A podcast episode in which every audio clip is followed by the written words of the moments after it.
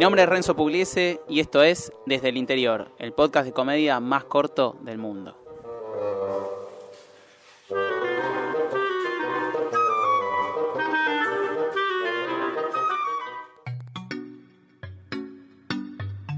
Hola, gran hermano, no sabes, estuve pensando.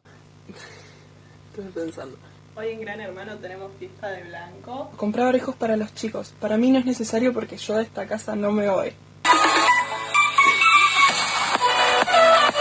Convivencia en esta casa es como una serie de bombas que van poniendo. Se viven lavando las manos. Re linda. 353 personas votaron por mí para que me quede en la casa. Me dirijo a todos ustedes. Pero cuando se termina de quemar esa mecha, explota la bomba. Lo dimos todo. Yo mis desafíos y ustedes salvándome en cada nominación.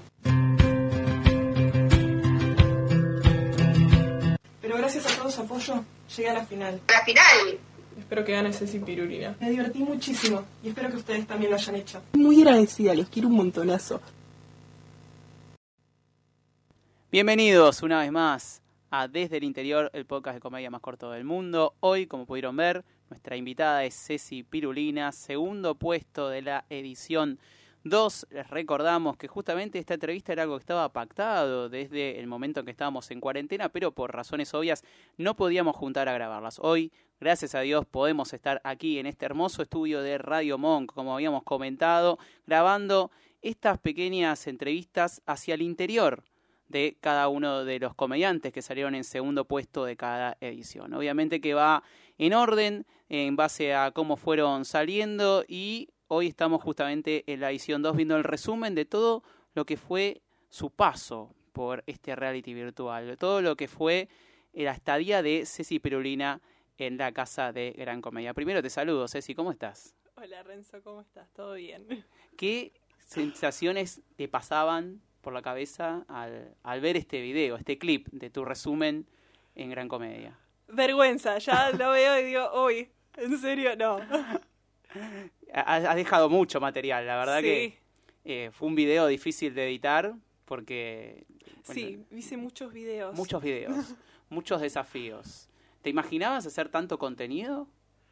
No, la verdad que no soy una persona que haga mucho contenido, pero tampoco me imaginaba participar. Yo Sí. lo había visto de lejos eh, a la primera edición y después un día Ana vino y dijo, hey, viene la segunda, ¿querés? Y yo le dije, no, no, no voy a durar nada, esto no es para mí, no, para nada, además estoy cursando. Segundo lugar. Sí, ¿viste? A muy poquito de ganar, a muy poquito de ganar, lo repaso porque fueron muy poquitos votos de diferencia con Mariana Quiroga, que fue la ganadora de, de esa edición. También eh, desde el comienzo ya Ceci era una de las candidatas, por lo menos a llegar a la final seguro. Ya todos decían Ceci a la final, Ceci a la final, porque se notaba que tenía un gran apoyo de la gente y que el contenido también que subías le gustaba mucho, no solo a la gente, sino a nosotros también desde la producción. Ay, bueno. Eh, ahora que terminó todo, todo lo que es Gran Comedia, podemos decir que, que realmente nos encantaba todo lo que hacías y que eras una de nuestras favoritas, que queríamos que, que realmente esté por lo menos en, en la final. Por eso eh, nos quedamos contentos de que, de que al menos estuviste en esa instancia, que llegaste hasta esa instancia. Pasó mucho tiempo desde lo que fue Gran Comedia, estamos ahora en esta nueva normalidad, ya actuando, ya en shows. Hoy vamos a hablar un poco de Gran Comedia, pero vamos a hablar más de la comedia y de vos como persona, ¿sí? Vamos a ahora dejar un poquito el tema de Gran Comedia, pero antes te quiero preguntar de esto, de este juego, ¿qué fue lo que más eh, te sorprendió? Porque ahora, como estaba diciendo, estamos en otro momento, no estamos en cuarentena, no estamos encerrados, y es como, parece lejano, pero al mismo tiempo no pasó tanto tiempo. Entonces, eh, lo, que, lo que yo te quería preguntar es, ¿qué es lo que más te impresionó, lo que más te sorprendió de, de este boom de, de GH Comedia?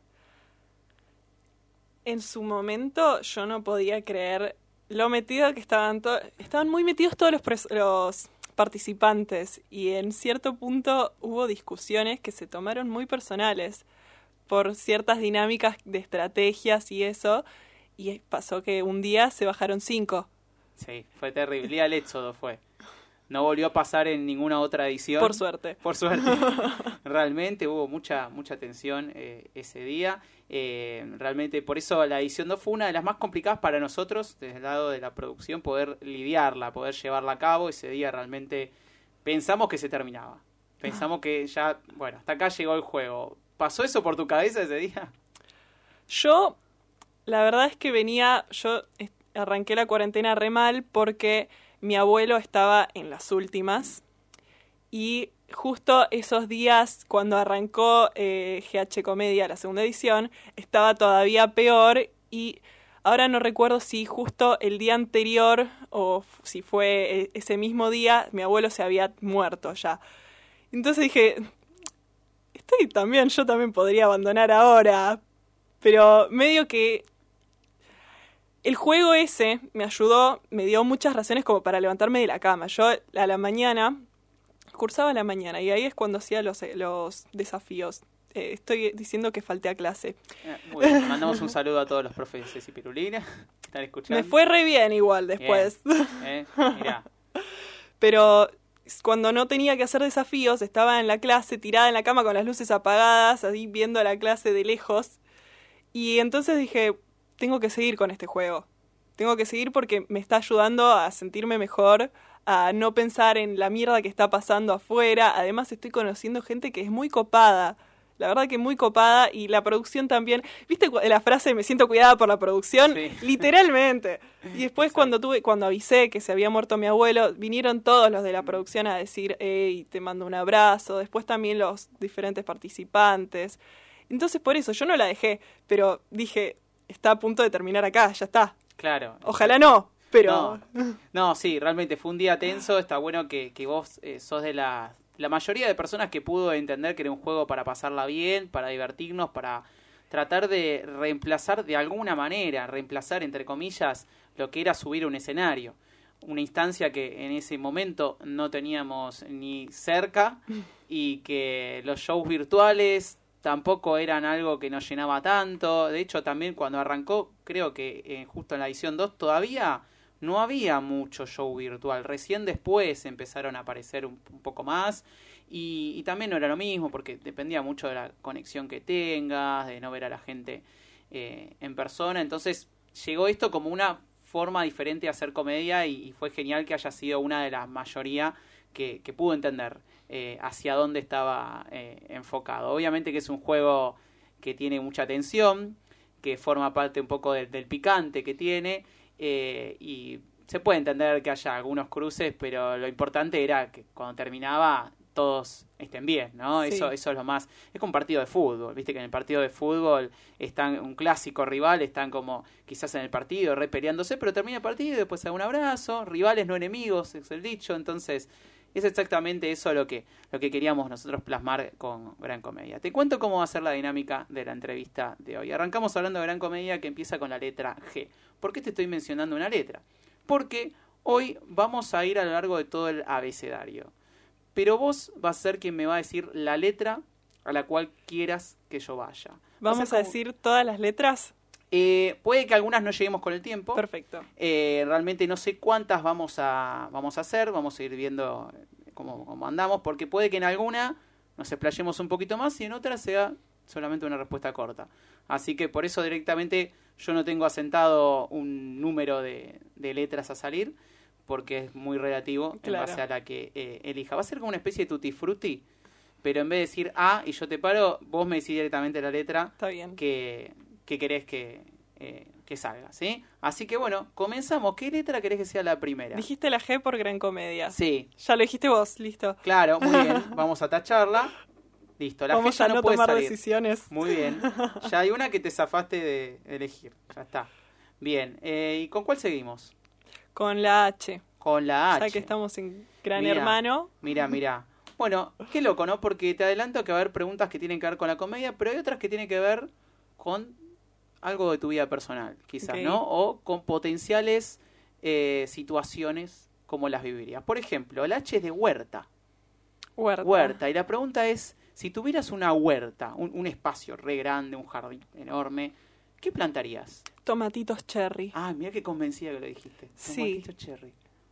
Bien. Sí, sí, porque los tomates caseros, por decirlo de alguna forma, son mucho más ricos que los que compras en una verdulería. Claro.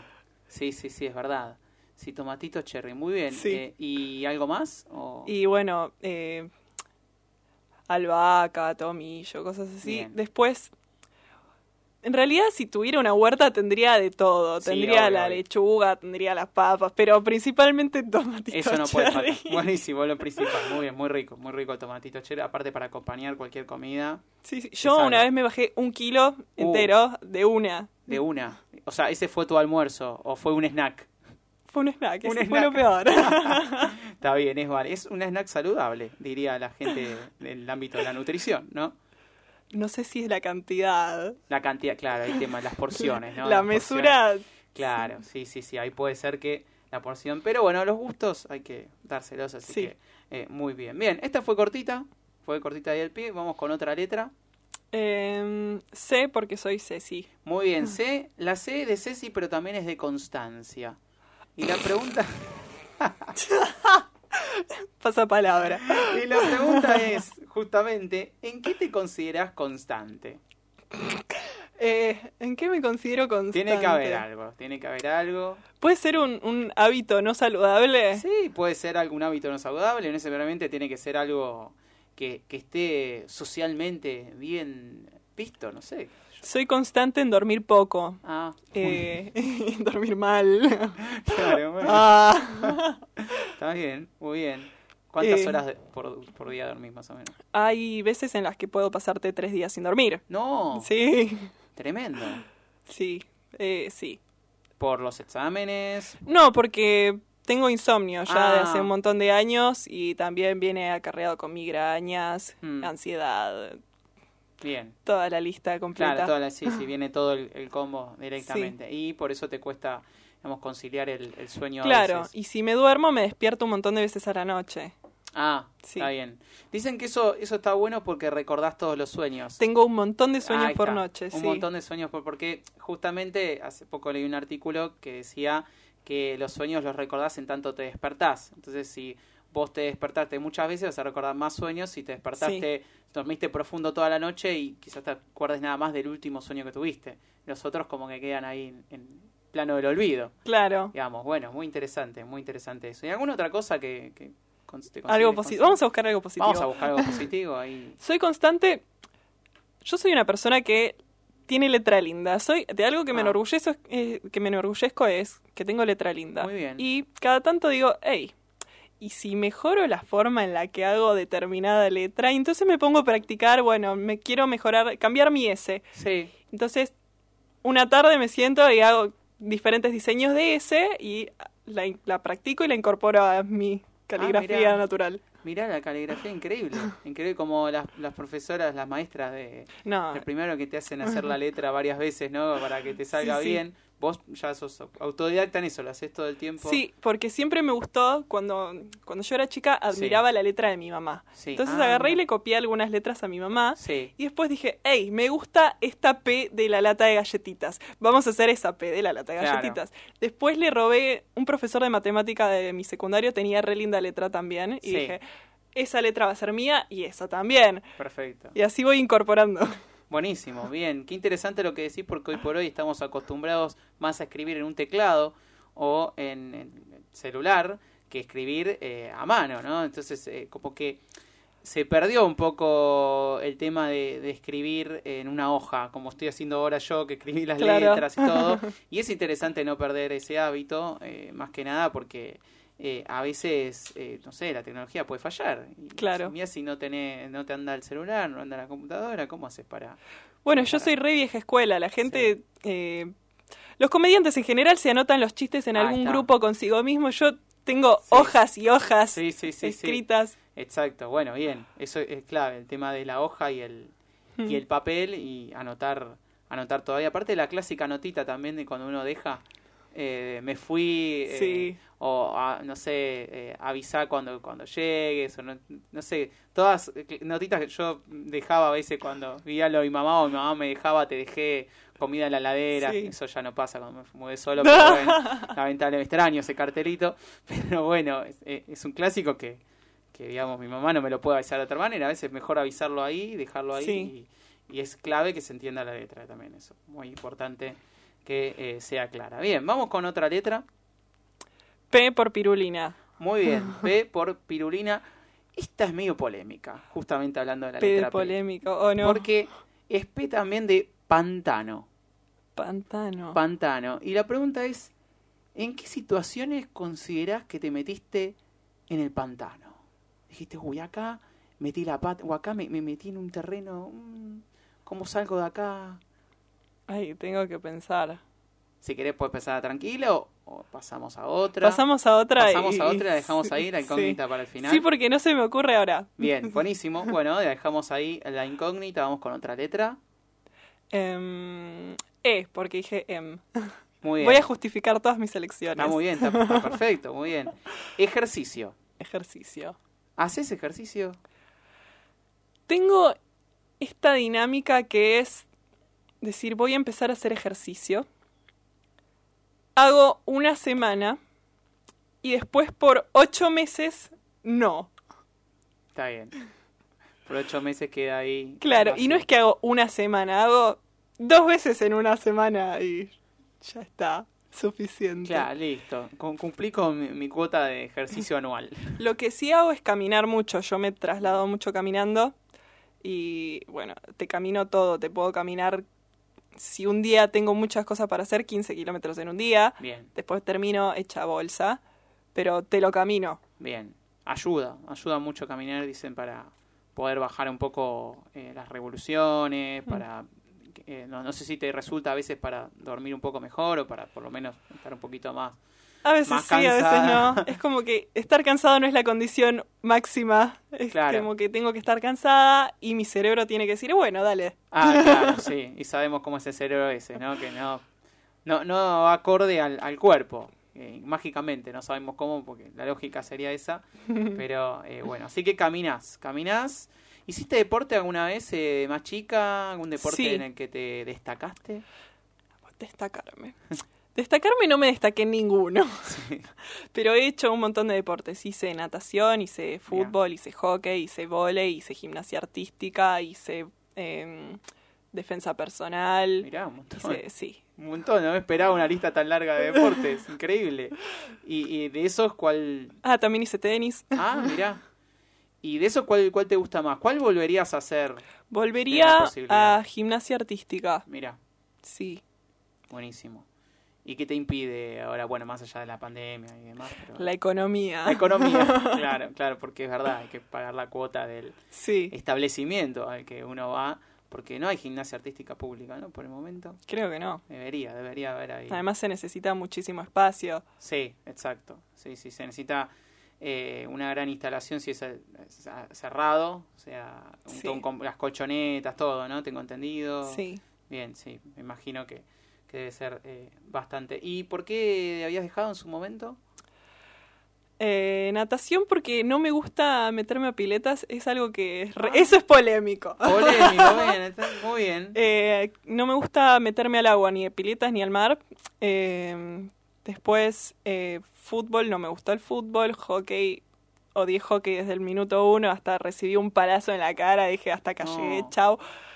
Eh, después, volei fue más que nada en el colegio, pero me gustaba. Sí, Eh, después, gimnasia artística dejé porque empecé el curso de ingreso para mi secundario y ya no me daba el tiempo porque tenía que hacer el curso de ingreso, el taller adicional como para preparar al curso de ingreso. Después también tenía inglés, tenía un montón de actividades que no llegaba para hacer también actividad, eh, gimnasia artística. Claro. Después tenis lo hacía en los veranos, en un club al que voy en los veranos y llegó un momento en el que dije, bueno, voy a pasar mi tiempo quieta, claro, no transpirando bajo el sol exacto. y, y creo que ahí estoy. Bueno, bueno, y sí. defensa personal porque iba a estaba en la etapa de hacer un examen para subir de nivel, eh, que me den un cinturón, todo eso. Sí, Pero ya pagar todo eso era un exceso sí, y dije, bueno, si si no lo pago no me dejan seguir y bueno, ya está. Qué Chao. loco, ¿no? Como la, la plata nos limita tanto en tantas Sí. cosas que nos gustan y que queremos hacer. Es para pensar esto, ¿no? Como que si no existiera eh, la economía, y si fuera todo con intercambio de, no sé, por ejemplo, De chocolates. buena onda. De buena onda, ¿eh? sí, de abrazos, ¿no? De sonrisas, intercambio de sonrisas. Estaría re bueno eh, que sea así porque eh, lo más importante siempre es, es las ganas que uno Mm. le pone y no tanto la plata, ¿entendemos? Bueno, como rige todo a nivel mundial, que también el que da clases de gimnasia artística, si no le pagan, no come, Claro. obviamente, es más que válido, pero, pero bueno, es como para ahí, para, para pensar, ¿no? Ahí me, me quedo reflexionando acerca del tema. Vamos a otra letra. R porque sos Renzo. Ay, muy bien. R de Renzo. Y R de redes. Redes. ¿Cómo te llevas con las redes, con las redes sociales? Eh, más tirado, vamos a tirarla más esta para el ámbito de la comedia. Eh, sos de subir contenido a redes, pensás a veces, te viene a la cabeza, uy, tengo ganas de subir esto, más allá de lo que vimos en, Gran Comedia, que, fue todo un desafío para vos por lo que me estás contando, pero ahora, en tu vida cotidiana, a veces te pasan cosas que tenés ganas de, de motivarse y decís, uy, esto lo voy a subir, o te da igual. Hay dos cosas. Está la dinámica de una red y está la dinámica de otra red social. Para Instagram, yo no tengo la dinámica de voy a ser graciosa en Instagram. Por ahí para Twitter, que tengo Twitter, chicos. Ah, muy bien, ahí Twitter que ya está, pareciera como que está en peligro de extinción, pero no, hay mucha gente todavía. Hay un tiene- montón de gente en un montón Twitter. de gente. Y me hago- la- cuando me hago la graciosa, es en un tweet, que ahí es poner un remate, listo. Claro. Pero para Instagram no soy muy de subir contenido, solo subo fotos cuando pasa algo o cuando tengo un show. Después eh, las historias las uso para subir los flyers o si estoy en algún lugar digo, ay, estoy acá en este lugar. Pero no lo uso para ser graciosa. Muy bien. Me han invitado eh, otros comediantes que sí usan sus redes para, para hacer contenido. Me han invitado para hacer videos o algo así. Bueno, eso sí lo subo. Claro, bien. Pero bueno, haciendo una colaboración con otra persona ya, ¿no? Claro, no, por- es que lo hago para yo Claro. tener mi público en mi red social que vean, miren, hago esto. Bien, bien, lo tenés muy en claro. Está bueno por, por cómo me lo decís, porque hay mucha gente que es muy pendiente quizás de las redes o de, de- Mm. de subir contenido a la comedia y, y quizás se quedan como medio, eh, uy, no subí esto o, o debería. ¿A vos no te traiciona eso de la cabeza de, uy, debería subir más contenido acá o debería... Es que tampoco es mi objetivo ser una superestrella de la comedia por ahora. Y si lo quisiera hacer, me impide la tecnología con la que me manejo. Claro, Porque viste las historias que subía con el micrófono mínimo. sí, sí. Después, bueno, mi cámara está un poquito rayada Claro. y no tengo eh, atril, eh, atriles. Sí, pies para poner la cámara o algo así. sí, sí. Lo- todo lo que hacía era apilar libros y vasos y Claro, apoyar el la celular vieja ahí. escuela, bien, muy bien, bien, bien. Me encanta. Y no estoy para eso. Por ahí si tuviera la infraestructura, Mm, haría algún intento, pero no, no es que mi objetivo es ese. perfecto. Yo bien. el humor lo hago en el escenario, Bien. más que nada. Clarísimo, buenísimo, buenísimo esto que, que comentás, eh, porque bueno, sí, hay dos clases de, de- de comediantes, quizás, bueno, hay varias clases, pero digo, están los que quizás se abocan más a las redes y, y quizás no tanto al escenario, están los que se abocan más al escenario y menos a las redes, están los que logran el equilibrio, que es lo más difícil, ahora el equilibrio entre redes y escenario, redes y escenario, eh, pero... Es que es un tema con las redes que cuando haces contenido para redes, estás creando un personaje en las redes Mm. que después para el escenario es muy distinto. Claro. Y, y si vas al escenario te piden el personaje de las redes Claro. y por ahí vos querés mostrar otra cosa. Sí, sí, sí, sí. Sí, exacto, exacto. Es muy importante esto que, que estás comentando porque recuerdo casos de haber ido a ver comediantes que están mucho en redes y terminaban haciendo muchas cosas que hacían en, en redes, personajes o, o la- como, como hablan o demás, tratar de mantenerlo en el, en el escenario. Bien, vamos a otra letra. M de Monk. M de Monk, muy bien, M de Monk, muy bien ahí. Nacho hace así, muy bien. Eh, M de Monk y también de malos shows y de mejores shows. Ok. ¿Cómo una M puede abarcar dos contrastes tan poderosos, ¿no? Está bien. Lo malo y lo mejor. Eh, entonces yo lo que te voy a consultar es eh, consultar, que me digas una noche mala que recuerdes y una noche que digas, "Ah, me encantó esta noche. Te voy a decir la última noche que me encantó. A ver, bien. Eh, la semana pasada en un show de Wakanda, Sí. que vamos a decir, es una productora amorosa. Sí, gran productora que, bueno, eh, ha sido sponsor también de, de Gran Comedia Sí. y, que, y que, bueno, ha estado presente mucho en, en lo largo de todas las ediciones. Tuve un show en Paseo La Plaza Sí, y el público le puso toda la onda. eh, yo estaba medio improvisando unos chistes porque hace un montón que no escribía nada. Sí. Y dije, hey, hace un año y pico yo había pensado en que podía hablar de esto. sí. Entonces dije, bueno, vamos a intentar decirlo ahora. Y salió re bien. eh, toqué la canción de Cuna, les encantó. Y justamente después, cuando fui a decirles a los, a los del público, hey, gracias por la buena onda, una dijo, che, me pasás tu Instagram, que tengo una Ah. hermanita. Mira, Listo, ya está. Genial, genial Sí, cuando hermoso. el público se te acerca así, ¿no? Y, Sí, se logra una, una unión de esa manera. sí. Después, eh, un show malo, bueno, shows con dos personas de gente. No, ese no fue el peor. Que haya sido malo para vos, ¿no? Más Sí, allá sí, de, de, de lo, de lo que se pueda ver objetivamente, que, que vos hayas sentido, porque está la exigencia también de uno Sí. mismo. De que mucha gente quizás después te dice, che, tuviste muy bien, la rompiste, y quizás nada, cada uno hace su propio análisis y a veces uno siente que puede dar más, o, que realmente no estuvo no estuvo a las circunstancias. eh, por eso, noche mala que hayas sentido vos, me estás diciendo. Una vez tuve un show en el que el público se me puso re en contra. Yo tengo un chiste que en realidad el chiste es sobre otra cosa, sobre ser grammar nazi y criticar la ortografía, Sí. pero en el chiste estoy hablando de un post pro vida Sí. y ahí el público no, esta mina mata bebés. Ah, Listo, chau, no. y Todo era silencio, después uno me empezó a interrumpir. Y encima me interrumpía con cualquier cosa. Tengo otro chiste que es sobre mi fobia a las cucarachas y yo antes tenía una era una premisa equivocada. Yo decía, "No puedo ser vegana porque le tengo miedo a las cucarachas." sí. Entonces, los veganos no pueden eh, no pueden matar insectos, cosas así y no pueden matar animales y uno me decía, "No, pero técnicamente la cucaracha es un insecto y los insectos son animales, ¿qué Claro. querés que te diga?" Y después trataba de adivinar los remates, me interrumpía todo eso en un mismo show, Sí. Re molesto y nadie lo bajaba, eh, el tipo estaba re en la suya, Sí. pero ya el público se me había puesto en contra porque había dicho lo del post pro vida. Sí, claro, te tocó justo un público público pro vida en, en, en ese tema y bueno, lo del tema que te interrumpa, ¿no? Horrible eso cuando, cuando la gente o no hay el respeto de escuchar al comediante que está en el escenario. Perdón, ¿me dijiste dónde fue? ¿Me, me habías dicho? No. Eh, en Paseo de la Plaza. Paseo en- la plaza fue. En una, digamos, En una de sala, sí, hace un montón. sí. Encima yo recién arrancaba, tenía Claro. poca confianza como decir, hey, Sí, vos. Claro.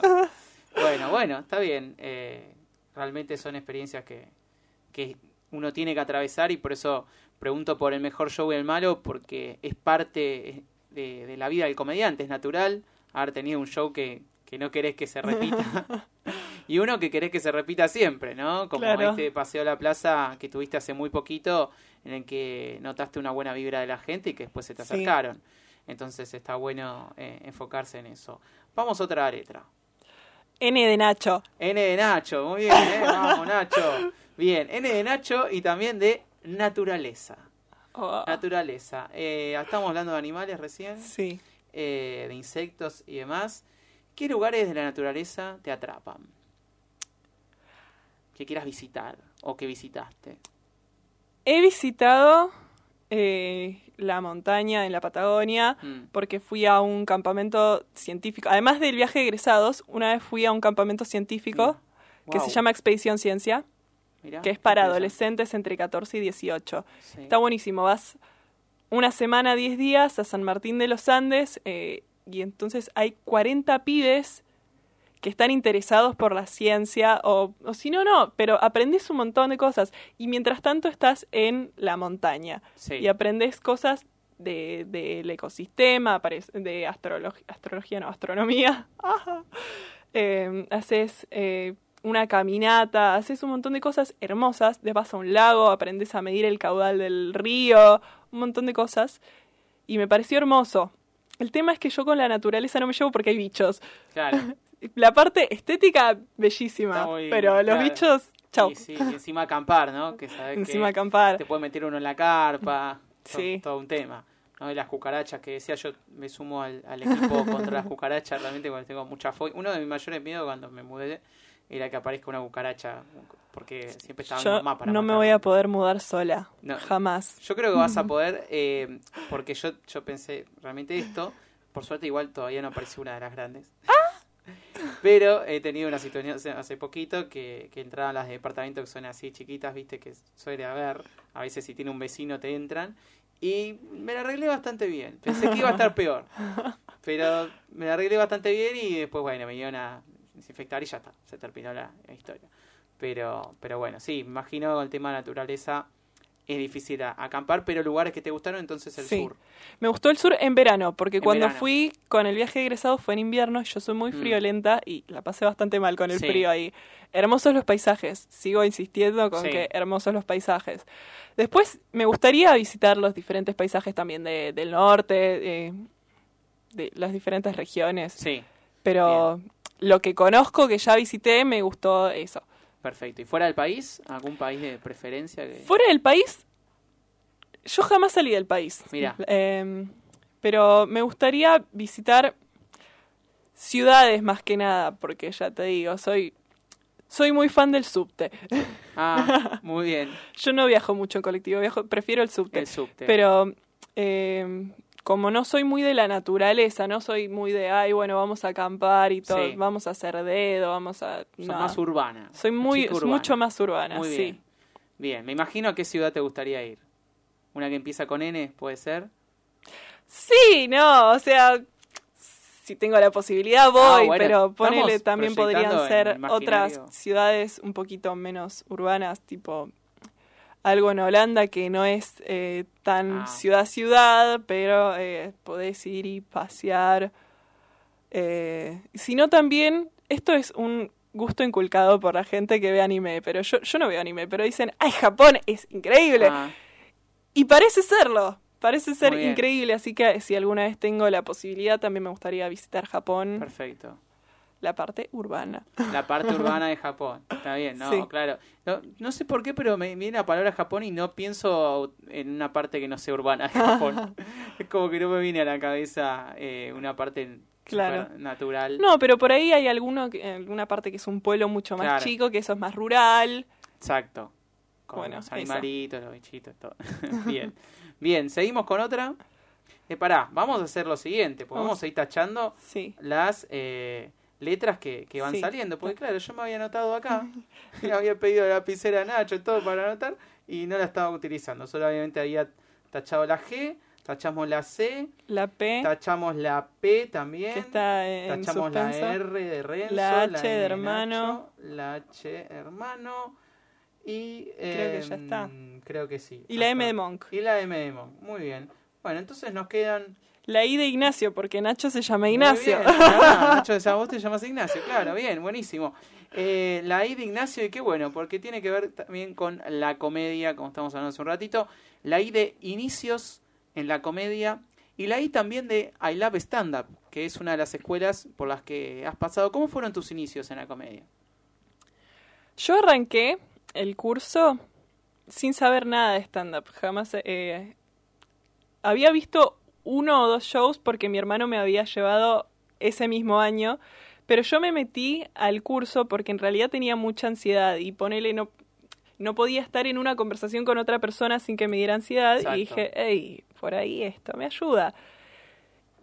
Y yo estaba en Instagram y de, de, de I Love Stand Up y de, de inicios y de Instagram y me apareció la publicidad de I Love Stand Up diciendo, ¿querés hacer stand-up? Hola, me pasás info. Empezamos este sábado. Bueno, dale.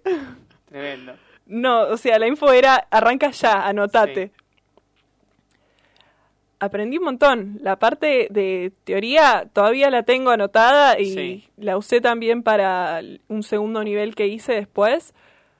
Aprendí un montón.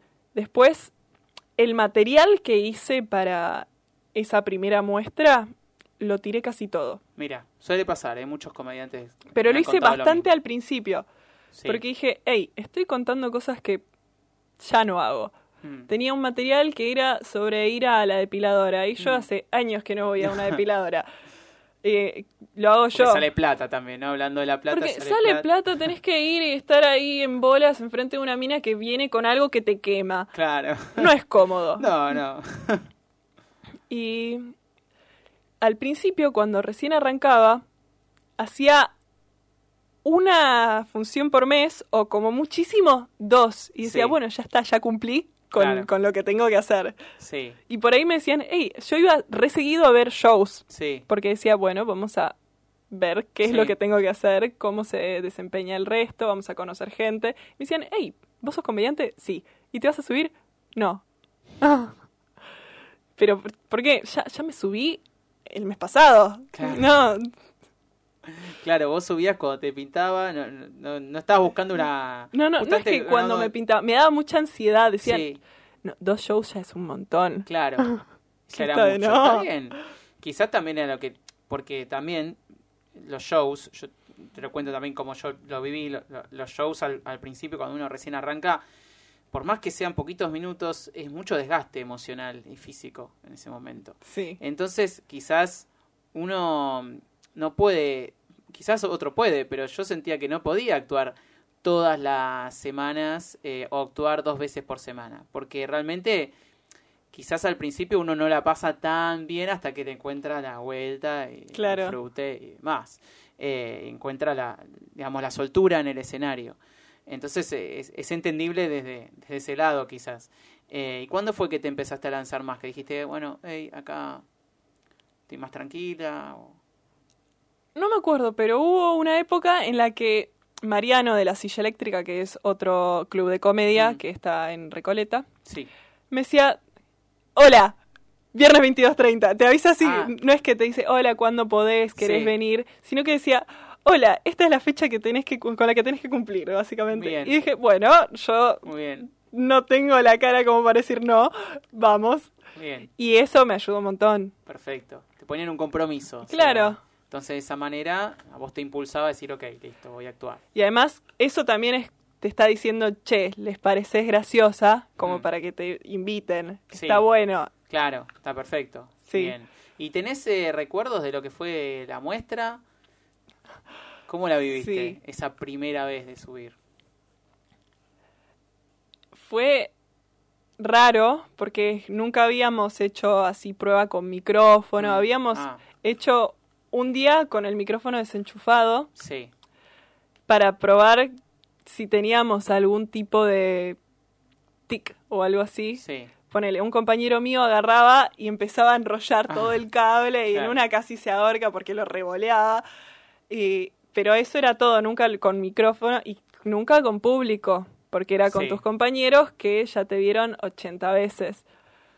Y ahí fue con un montón de gente que no conocía, estaba la sala llena y encima la luz, porque nosotros teníamos el curso de día, Sí. entonces no tenía, no necesitábamos luz. La luz que te enseguecía, después acordarte de los chistes que habías terminado de modificar unos días antes. Me fue bien. Ahora veo el video en el que Lo tenés, el video. lo tengo, sí, y no lo quiero ver. Eh, no, claro, creo que pocos comediantes quieren ver su video de la muestra. Y hay, hay chistes que digo, ¿en serio dijiste esto? Ah. pero pero me fue, me fue bien. En alguna parte sé que me olvidé unos chistes. Te- Es más, había preparado, eh, en esa época estaba de moda Fortnite, Ah, con los bailecitos, y, y dije, che, si me olvido algo, voy a bailar un pasito de Fortnite. Muy bien. Ustedes van a saber esto, van a aplaudir, y yo Muy voy a recordar el chiste en este Muy, momento. muy buen código, la verdad que este es muy interesante para, para romper el, el nervio del silencio. Sí. Eh, creo que, que es muy interesante, aparte de que se te haya ocurrido eh, la primera vez que, tocó subir, porque es un recurso que eh, se me hace que uno lo encuentra a medida que van contando la vuelta, pero ya la primera vez ya se te ocurrió ese gag. No, igual eh, los profesores decían, si se olvidan, pueden aclararlo. Claro, perfecto. Eh, Sí, sí, es sí, más, si tienen alguna herramienta, mejor. Claro, Porque si se olvidan, el público va a aplaudir porque les va a tener empatía y ahí Sí. en ese aplauso ustedes pueden pensar y les va a venir la- el chiste después. Perfecto. Muy bien, muy interesante esto que, que comentabas. Hablando de tics, Tics. justamente, y nos vamos a la T, ya que estamos, esta no te la voy a dejar elegir. Oh, bueno. Nos vamos directo a la, a la T de tics, porque tengo otra con la T también. Eh, ¿Tenés algún tic en el escenario o alguna muletilla que, que te caracteriza? Sé que un poco me... No soy la chica péndulo, pero la estuve elaborando porque una vez me lo señalaron y dije, bueno, ahora tengo que poner ambos pies en el piso. y después otra cosa que hago es empezar diciendo, bueno, bueno, bueno. Claro. Sí, esa es tu muletilla, el bueno. Creo que sí. Bien. Y moverte. Moverte. Claro, eh, hacer no, no péndulo, sino que cambiar de posición, levantar un pie, levantar el otro. Sí, muy bien. Bien, bueno, o sea, no, no sos de quedarte quieta, quizás así, No, sino no, que... por ahí al principio que era como, ajá, me están mirando todos, eh, pero no. Perfecto. Bueno, muy, muy interesante esto también, que, que como comentabas de los, de los tics. Y la T también es de tipos de humor. Tipos de humor. Y quiero saber, yo un poco lo sé, porque te he visto en vivo, y porque también a lo largo de esta, de esta entrevista eh, ya se habrán dado cuenta los oyentes y los espectadores cómo es más o menos el humor de Ceci, pero ¿qué tipo de humor te identifica? Yo hago mucho humor blanquísimo, pero pálido, blanco papa. Bien. No soy muy fan del humor negro, Mm, puedo escuchar humor negro, pero hay unas cosas con las que no termino de sentirme cómoda. mm. Es más, en mi, en mi muestra, mi profesor me dijo, che, tenés un montón de humor blanco. Estaría bueno que metas algo así, que nadie se lo va a esperar, que sea un poquito de humor negro. Y era un chiste, voy a decirlo porque es muy malo y muy feo. Era una comparación diciendo que ale- unos cierres de una calza que tenía, que son cierres de un bolsillo de mentira, eran inútiles, como si le dieras zapatos de tapa a Michetti. Sí. ¡Horrible! Bueno, para alguien de humor negro se reiría mucho de eso. Encima, Eh. pero horrible y malo y poco original. Bueno, no, eh, depende de el- de quien lo escucha, que si es el, el humor negro te lo recelebra, pero si no, com- si vos no te sentís cómodo, importante es sentirse cómoda con el chiste que estás haciendo, el tipo de humor, ¿no? Eh, si el humor negro no es algo que, que te caracteriza, está bien decir, no, che, tu, tu humor, me puedo reír, Sí. puedo verlo, consumirlo. Pero tampoco lo consumo con mucha pasión. Claro. Hay, Ah, hay veces que lo estoy escuchando y me pone Mm. incómoda también escucharlo. Que Sí. es- te estás descarrilando un Sí, poco. tenés sensaciones como sentimientos encontrados, digamos. Claro. es el Es como un humor negro, no, un humor grisecito. grisecito. Muy bien. Genial. ¿Ese es lo que te caracteriza entonces? ¿Humor grisecito? o- No, eso es lo que puedo. Yo Ah. soy humor blanco. Sí, sí, sí. Tengo algunas cosas que por ahí es tipo, tomá, esto no te lo esperabas. Claro. pero no es que es humor No, negrísimo. claro, muy bien.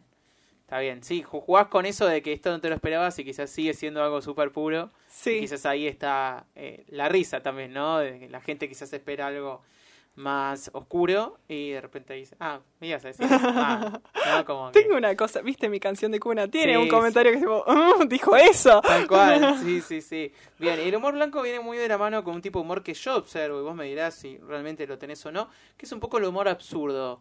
¿Conmemorás un poco con la idea del humor absurdo? Puedo llegar a tener ideas un poco absurdas, eh, pero no sé si es lo que yo busco, como no es que yo busco hacer algo tipo clown o algo por el estilo, Mm. sino que digo, hey, le tengo miedo a una cucaracha, ¿qué pasa si la cucaracha me habla? Claro. Me dijeron que, que la cucaracha me tiene más miedo a mí. ¿Cómo lo puedo comprobar eso? O sea, no, no me puede señalar cuánto miedo tiene. Claro. Eh, me han dicho que eh, puedo ser parecida a otra comediante que se llama Patricia Stover. Bien. Por Sí, la forma como- de expresarme Sí. y el tipo de humor también, que Sí, ella hace bastante humor absurdo. Sí, ella tiene mucho humor absurdo también. Eh, también eh, viene de la mano mucho con que eh, ella estudió con, con Félix Buenaventura, Ah, eh, que Félix es uno de los exponentes de- del humor absurdo. Y, y yo observé mucho de vos eso, eh, ese tipo de humor que quizás veían, veo en Félix o veo también en, en Patricia en algunos otros comediantes que, que estudiaron con él y que tienen el mismo estilo. Por eso te, te preguntaba Mm. si más o menos te identificabas vos también de esa manera. No, es que en realidad yo, eh, nunca me puse a pensar qué tipo de humor hacía. Me han Mm. dicho "Sos blanquísimo. Jamás me dijeron eh, haces humor absurdo, pero porque no me puse a charlar de eso tampoco. Mm. Sé que hago humor blanco Sí. y que me ponen en los shows temprano porque los de después meten el humor negro y yo no encajo. Exacto. Pero, eh, pero sí puede ser que haga algo absurdo. Sí. Perfecto. Sí, ahora que lo decís, sí. Ah, mira. Bueno, bueno, ahí te, para pensar. Tarea para Sí, y está bueno porque si decís, hey, tengo cosas absurdas, ahora puedo manejarme eh, por este camino y Sí, eh, desarrollar esta herramienta. Está bueno. eh. exacto. No, y aparte interesante el, el concepto de, de- humor absurdo y humor blanco para lo que es ATP. Hoy por hoy a veces nos toca actuar en, en lugares en los que tenemos un público de familia, sí. en el que hay nenes. eh, entonces creo que yo considero, esto es una opinión mía, para mí es el humor más difícil de hacer, el humor blanco, porque uno tiene que privarse de decir eh, malas palabras, de no ir a lo fácil, al, al chiste fácil en cuanto a, a lo zarpado o a lo incómodo. eh, y realmente creo que es todo un desafío eh, tener eh, ese, ese humor, así que me, parece muy bien que, que, que vayas por ese camino, porque quizás te vas a encontrar con más cantidad de público que te pueda disfrutar que, que, que menos, o sea, tienes como una, una gran variedad a la cual puedes eh, eh, apuntar. Vamos con otra letra. A de agua porque me regalaste agua. Ah, de agua, muy bien, bot- eh, en botellita, agua en botellita. ah, después Claro. viene la B larga entonces. Claro.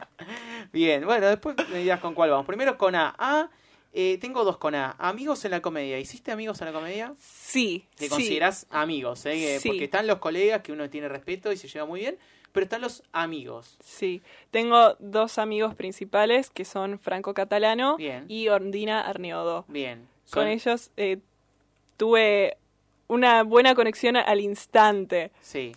Y es más, con, con Franco Catalano tenemos el plan de ahora organizar un show entre nosotros dos. Mira. Eh, algún día eh, a futuro tenemos que empezar a arreglar qué hacemos, qué decimos y eso.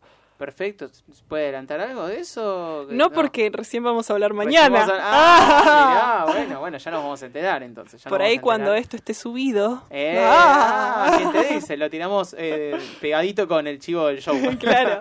Exacto. Bien, bueno, interesante. Interesante Sí. eso de... Y son de juntarse, son de juntarse, digamos, eh, los, los, los tres, así, al comer o... Eh, los tres no, pero porque no se dio, pero antes de la pandemia yo iba a la casa de Ondina, Mm. eh, nos juntábamos a dibujar las dos, eh, hemos escrito, íbamos a escribir una canción para hacer en la Jam, que es otro Sí. show. Estoy aclarando todo porque siento que el público no sabe, No, pero por ahí el público aclarar. está bien letrado. Está- Íbamos a hacer una canción del coronavirus Sí, y justo a la semana siguiente vino la cuarentena, Claro. no se dio, pero teníamos, eh, nos veíamos seguido y con Franco nos vemos mucho más seguido en los shows, pero básicamente porque él está tapado de laburo. claro. Eh, con Franco la relación fue formándose porque yo iba a un show que él estaba produciendo con eh, Eliana La Casa, Sí, que es un show en inglés que se sí, hace con- en. Palermo. Sí, sí, que, que eh, estuvo un tiempo Eliana, después Eliana se fue, quedó Franco Sí. como encargado del show. Claro. Y es, creo, el único show en inglés que existe acá en Capital Federal para... Tengo entendido que sí. Sí. Ahora no se está haciendo, Mm, pero estaría buenísimo que vuelva. Re, sí, sí, está bueno. Y un día un comediante que se llama Daniel Werner me dijo, hey, ¿viste que soy gracioso? Bueno, también soy gracioso en inglés. Ah, Vení. Y fui a ese show y dije, hey, me encanta este show. Y fui a todo el resto de todo el resto del año, fui a todos los shows Sí, y él estaba en la puerta, de, nos veíamos seguido, listo, charlamos y ahí nos hicimos amigos. perfecto. Bien, qué lindo. Sí. Qué bueno. Y hablando del tema del inglés, que me quedé pensando ahí lo que dijiste, ¿te gustaría tener la posibilidad de actuar en un club de comedia? de Bueno, Franco York. desde el minuto uno me dijo, hey, ¿querés hacer cinco minutos para probar en inglés? Mirá. El tema es que yo soy una persona muy cagona y dije, no, bueno, me, me va a salir mal y encima te voy a arruinar el show y la gente no va a querer venir más. Y voy a arruinarte toda la producción porque mis chistes no van a ser graciosos.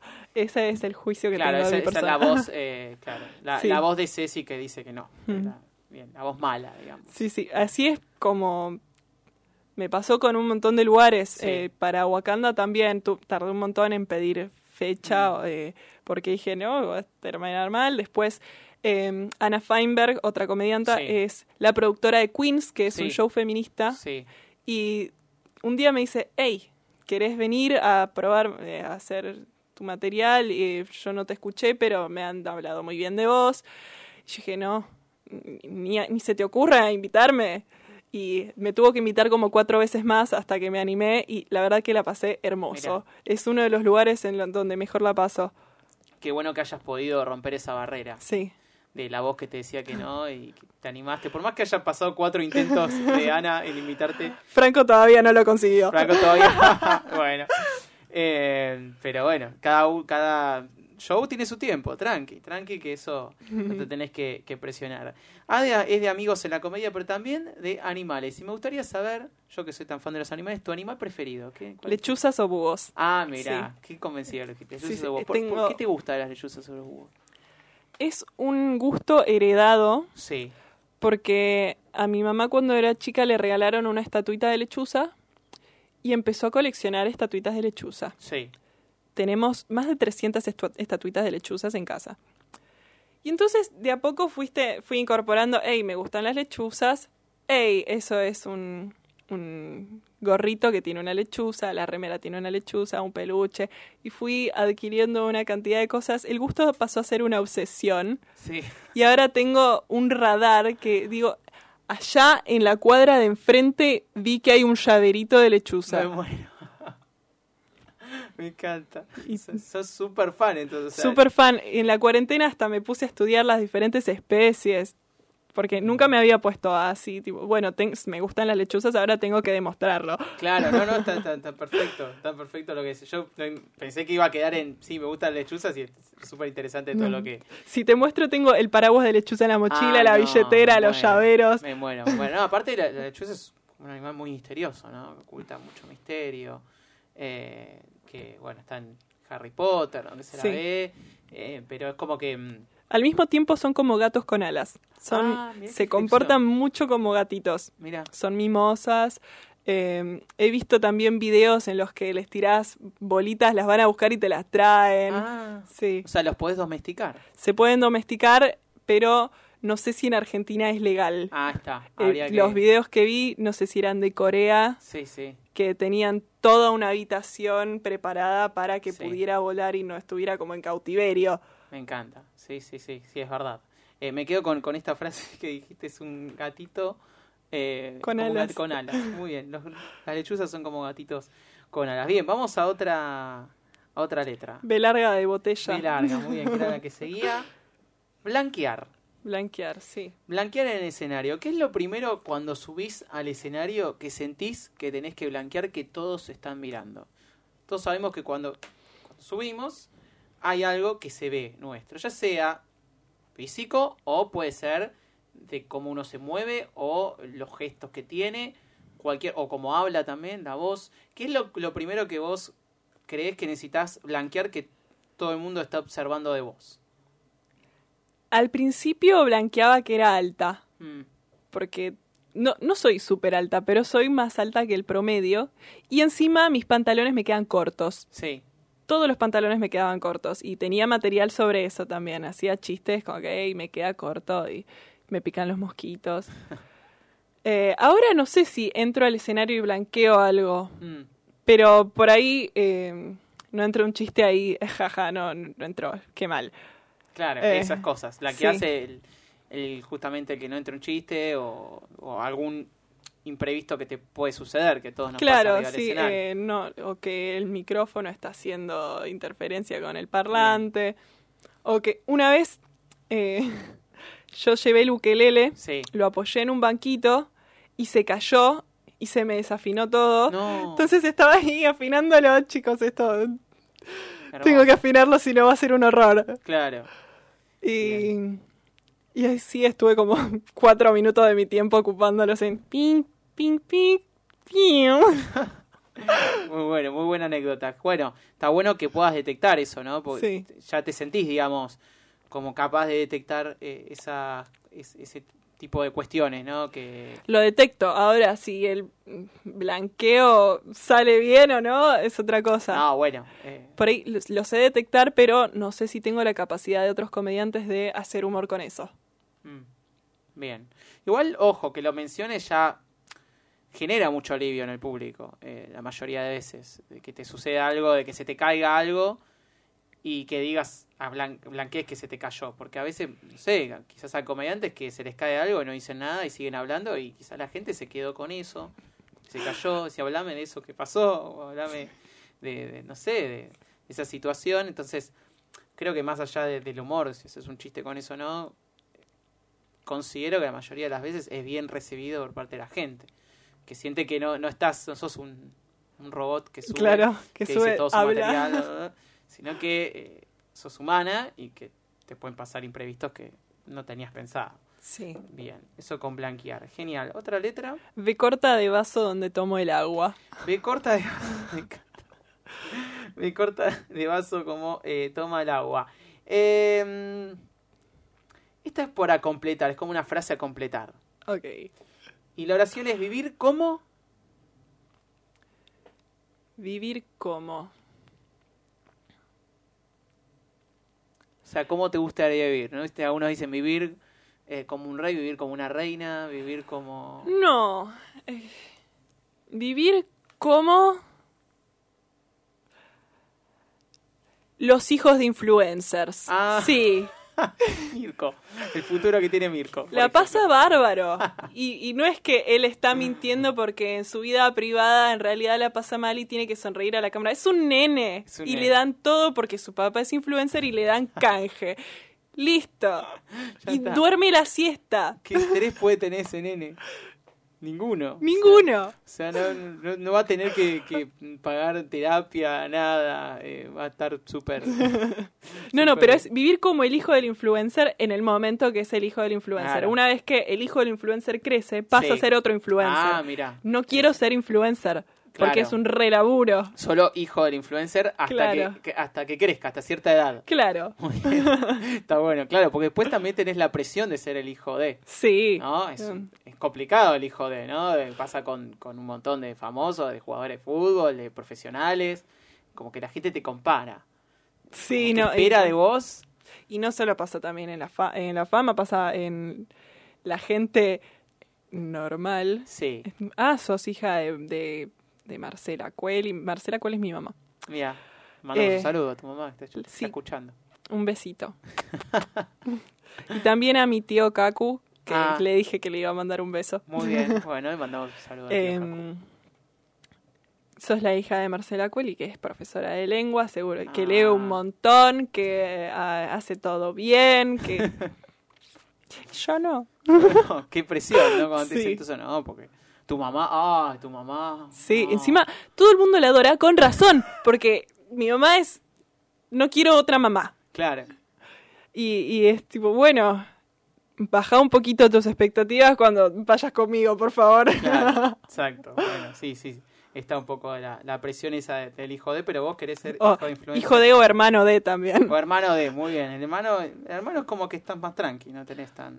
Mm. tanta- Va, No sé, lo dejamos ahí, lo dejamos Un ahí. beso a mis hermanos, Un Ernesto y Santiago. a, eh, los hermanos de Ceci que también están escuchando. Vivir como ya me lo dijiste. eh, y vivir también, la pregunta es: ¿vivir de la comedia? ¿Te gustaría vivir de la comedia?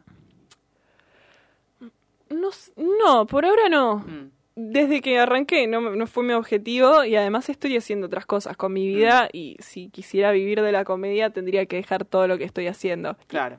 Sí. Em, yo ahora estoy estudiando diseño de interiores, por Sí, ejemplo. Mira, Em, perdón, que es algo que querías hacer de chiquita. no, cuando el video ese yo quería ser veterinaria, Claro, ah, veterinaria. pero que ahora ¿verdad? no lo soy. No lo sos, claro. Y que estabas estudiando diseño interior. Sí. Ahí está. Sí, sí, sí, ahí me- me acordé. Sí, sí. Y mm, después otra cosa que estoy haciendo es ser niñera. Sí. Eh, pero no le dedico a la comedia lo que merecería que Mm. le dedicase si quisiera dedicarme a eh, vivir de la comedia. Sí. Además, eh, siento que para poder vivir de la comedia falta muchísimo. Eh, los que ahora viven de la comedia están en la comedia hace un montón de años. Entonces, hasta llegar a ese punto, ¿qué hago en el medio? Claro. Exacto. Sí, sí, sí. Sí, es muy personal. Es, depende Sí. de cada uno, depende muy clave esto que decís del tiempo, que es quizás el Perdón, te no- interrumpo. Además, cuando arranqué no sabía mucho de la comedia. Ahora sé Mm. bastante más, pero eh, sigo sin, deci- sin decir, eh, bueno, me dedicaría a esto porque sé cuáles son los beneficios, cuáles no. Eh, mi, mi mundo es el escenario. No, por ahora no siento eso. Me la paso súper bien. Es una actividad que me encantó haber encontrado. Pero no, no siento que me pueda dedicar a esto para siempre. Bueno, bien. Muy, muy sincera tu, tu respuesta, que es atemporal también. O sea, es temporal, digo. Eh, Claro, por ahí. Hoy por hoy sentís sí. esto, mañana quizás volvemos a charlar y me decís, "Ey, quiero ¿Viste cuando com-". te dije que no? Claro, Bueno. Está perfecto, está perfecto. Muy, muy interesante lo que estabas comentando.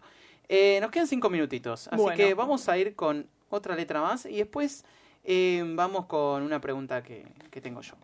Sí. Ok, otra pregunta. Vamos a mirar. em, Ah, y no puedes elegir la Q, ya te anticipo porque esa es la última. Oh. em, oh. Oh. Oh, muy bien. Eh, la letra O, la letra O. La letra O tiene que ver con oportunidades. Eh, Ok. Hay algo que se llama análisis FODA, quizás lo viste. Sí. Fortalezas, oportunidades, debilidad, amenazas. Fortalezas es lo que digo, "Eh, muy bien, esto viene bien. Eh, oportunidades es a mejorar, debilidades lo que siento que eh, no hay, amenazas lo que siento que me puede llegar futuro eh, hundir, a tener en cuenta a futuro.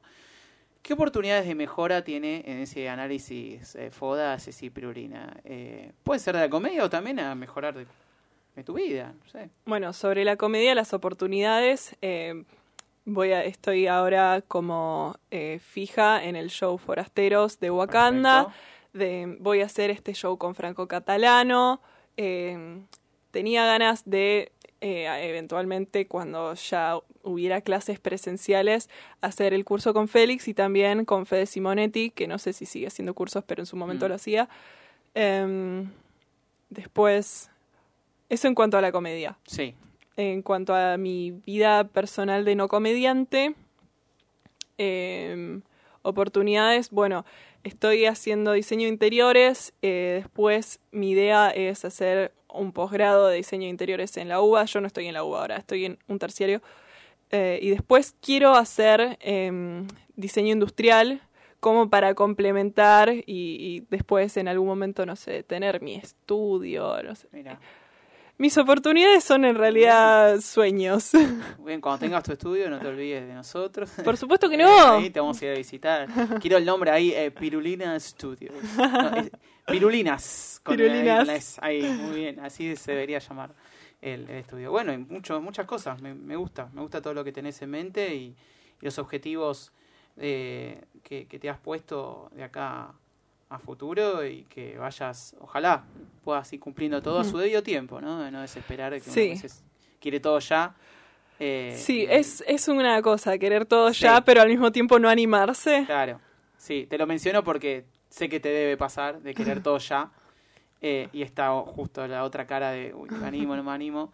Pero, pero bueno, creo que lo importante es por lo menos el deseo, el tenerlo ahí. Como deseo, destaco lo que estabas diciendo también de Wakanda. Está fija ahora en un show que va a estar los jueves en la sala Wakanda, eh, ahí en Plaza Serrano, con Lucho Barrón, con Lula Diz eh, y, si Mati. equivoco, eh, Mati Barrio Nuevo. Eh, así que bueno, eh, ahí tiramos chivo para que Sí. eh, estén atentis para, para ir a verla todos los jueves a, a Ceci. Y bueno, también atentis a Franco Catalano. Y también a todas las eh, diseños que haces eh, de eh, Pirul, Pir- Ceci Pirulinar. Ceci Pirulinar. Dibujo. Dibuja también. No hemos hablado de eso porque no ha llegado, el, no, no No lo el tiempo. eh, pero era la letra D. La letra Sí. D de dibujo era, era justamente la que íbamos a hablar de, de eso, pero bueno, también eh, pueden ver Bueno, todo- en, en O de, de objetivos y oportunidades también quiero dedicarme un poco más a la parte de arte y dibujo. Bueno, cerremos. Perfecto, buenísimo, la parte más de dibujo. Eh, muy buenos, eh, vuelvo a destacarlo. Gracias. Porque ha utilizado mucho ese talento también para, para Gran Comedia. eh, y estuvo como jueza también de un desafío. ahí, Sí. Muy bueno, muy, muy interesante. Bien, la última letra es la Q. ¿Por qué? Porque lo último que quiero saber es, con todo esto que hablamos, ¿quién es Ceci Pirulina? Yo pensé que era de cuál es mi queso favorito. Ah, ¿Quién es Ceci si lo quiere decir Pirulina? también, forma parte de Ceci Pirulina, el queso ¿Quién es favorito. queso? ¿Quién es? Mi queso favorito es el queso brie. Por Muy si bien. me quieren mandar cuando Ah, hagan canje, yo sí. soy la hija de Marcela Cueli, la influencer. ¿Quién es Ceci Pirulina? Ceci Pirulina es una persona que todavía, recién ahora está empezando a conocerse porque estuvo muchos años alejada de sí misma, eh, con mucho odio hacia su persona, y ahora está en eso de, hey, por ahí no debería tanto odiarme, debería quererme un poco, además hay cosas que ahora me están empezando a gustar. Eh, Ceci Pirulina es una persona eh, bastante empática y compañera, pero al mismo tiempo, si tiene ganas de pelear, pelea. Eh, no es que confronta y dice, hey, ¿cómo vas a decir eso? Pero llega un punto en el que eh, si me canso, ya está, perdiste. Perdiste porque no solo voy a encontrar errores en tu argumento, sino que también las faltas gramaticales. Muy bien. Ey, no hay Sí, nada peor que eso. Perdiste. Ya está. No, no hay mejor batalla ganada que de esa manera, ¿eh? Bien. No necesitas un, un arma para, para ir a alguien. Ya con eso ya está, das en el blanco. Muy bien. Soy una persona muy ansiosa. Sí. eh, ansiosa, también eh, deprimida. Esto es terapia. Em, pero al mismo tiempo, eh, a pesar de tener todo eso, quiero ser muy responsable Sí. y trato de cumplir con todo.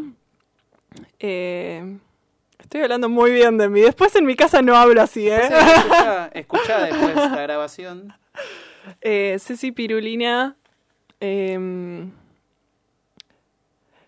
soy una persona que tiene más habilidades de las que cree, pero eso me lo hacen saber. Yo no es que lo veo por mí misma. Entiendo. Bien. Pero Y- algunas ya, por lo que hemos charlado. Tengo linda letra. Muy bien. Está muy bien.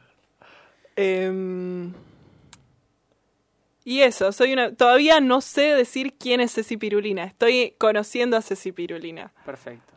Estás conociendo a Ceci. Me, me quedo con esa Y, frase. y me gusta la, la identidad de ahora. Sí, soy Ceci Pirulina, porque en realidad Pirulina no es mi apellido, sino que es un apodo que me pusieron en mi casa hace un montón.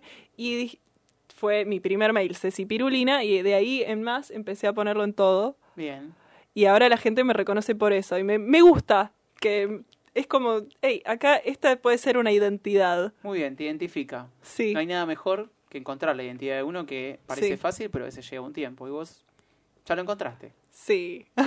Ya tenés algo que, que te identifica, es tu marca.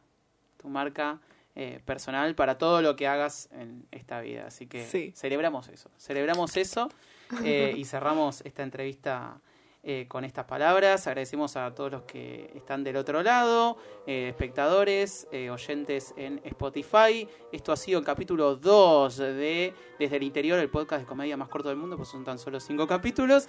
Así que estén atentos para el próximo capítulo. Desde arroba ghcomedia pueden ver mucha más información. Mi nombre es Renzo Pugliese, arroba Ren me pueden seguir y nos encontramos la próxima.